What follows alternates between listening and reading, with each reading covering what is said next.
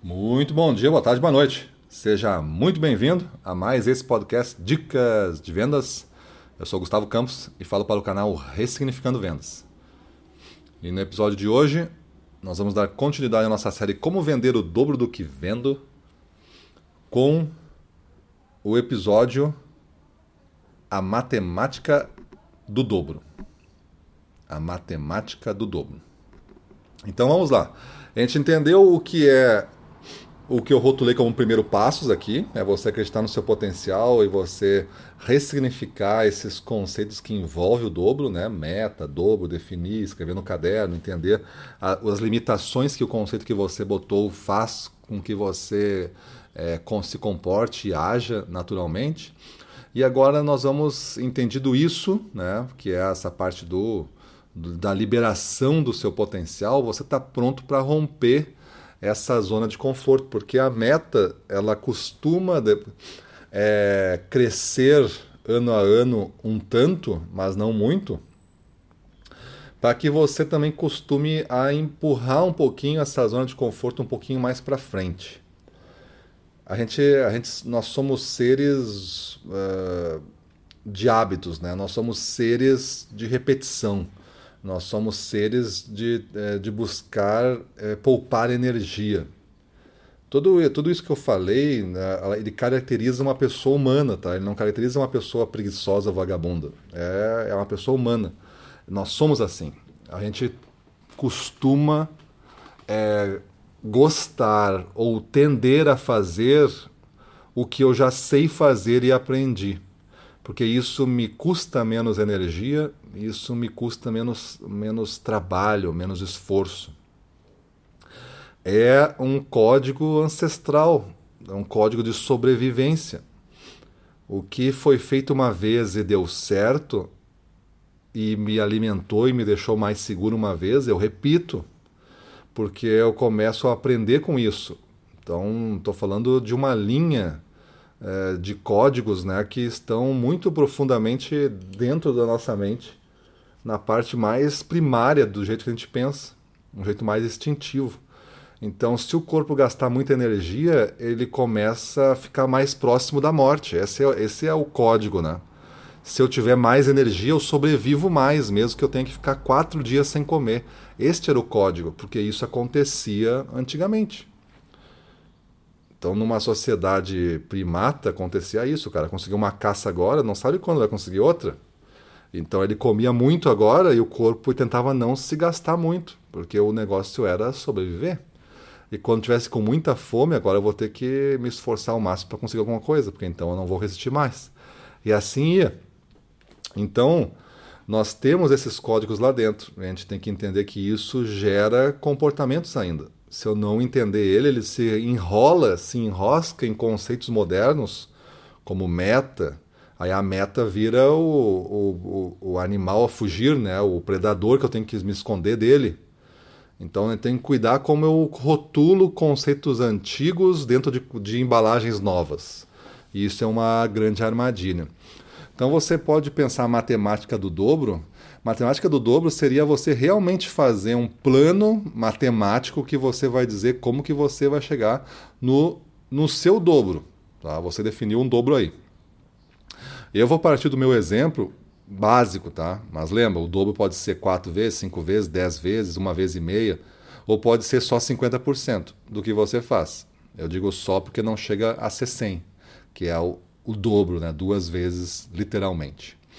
Mas o seu dobro aí, como que você vai escrevê-lo? Como é que você vai explicar para uma pessoa como é que você vai atingir? Não estou dizendo que seja fácil, impossível, improvável, nada disso. Mas faz uma matemática aí. Eu tenho 100 clientes, o meu número do dobro agora é tanto. Se cada um comprar é, uma parte disso, vai ser tanto para cada um.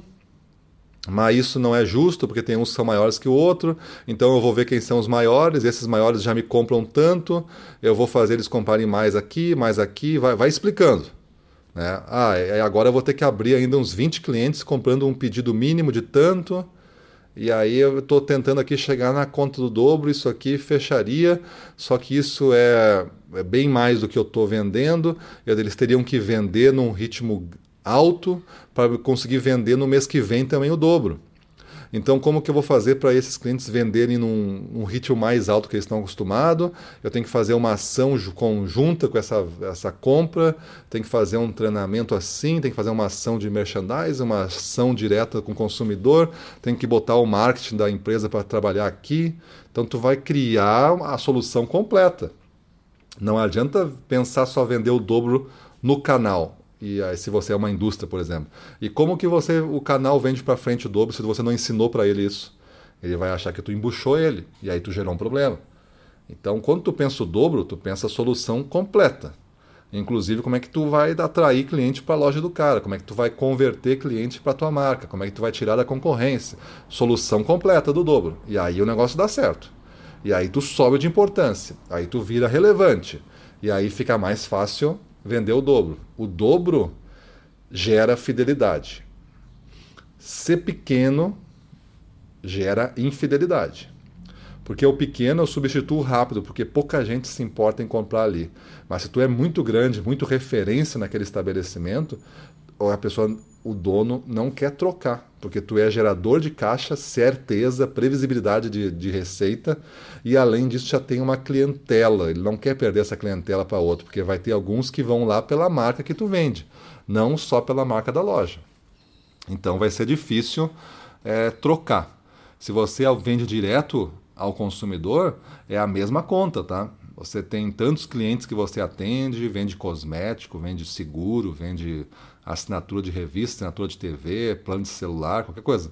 Eu faço, eu trabalho numa loja, mesma conta, tá? Eu faço tantos atendimentos por dia, é, eu tenho que vender para tantos, eu não consigo vender para todos que entram, eu vendo só para uma parte, então é isso aqui, eu tenho que aumentar aqui, então tu vai ter que fazer essa conta e tem que chegar na conta do dobro. Aí tu tem que olhar e dizer assim, olha, a matemática está aí, só que eu sei fazer 20% desse caminho, agora vou ter que começar a andar esse 20% e descobrindo o resto mas com um espírito aberto, com um espírito de, de criança, de curioso, né? um espírito de desbravador. Tudo é uma novidade, é tudo difícil, mas ele anda para frente e vai abrindo caminho porque tudo é encantador. Então ele vai descobrindo coisas e ele se motiva muito por isso. E aí você faz essa matemática da venda e tem que olhar e não tem que dar nenhum alívio essa matemática, tá? Tem que olhar para ela e dizer assim: "Bah, é muito difícil". No mínimo isso. Aí você realmente tem um dobro na sua mão. Você tem que pensar isso. Ah, mas o número é muito alto, tu pode pensar. O número é impossível de fazer. Com exceção, eu digo aqui, se você for líder do seu mercado, líder, você é o número um em vendas. Com exceção do líder, você te, poderia pensar diferente, tá? Se for o líder do mercado, você pode pensar diferente para ver se realmente existe um crescimento tão grande assim quando você está botando. Mas se você é o líder e existindo pelo menos 10, 20, isso é fácil de encontrar competidores na sua área que vendem a mesma coisa, então é certamente que mesmo você sendo líder, você consegue fazer o dobro. Mas se você não é o líder, você deve automaticamente descaracterizar essa pergunta aí. Porque se o número é difícil, se o número é, é difícil para você. É difícil para onde você está, mas não é difícil para onde você vai chegar. Só que você vai ter que andar até lá, enfrentando essa dificuldade. Porque o dobro existe. Se existe, se você é o segundo, terceiro, quarto, quinto, décimo da loja, existe muitas vezes o dobro. Tu vai fazer o dobro, depois tu vai fazer o dobro do dobro, depois o dobro do dobro. Isso tu vai fazendo ao longo de alguns anos. Vai acontecer essas evoluções aí fácil, fácil.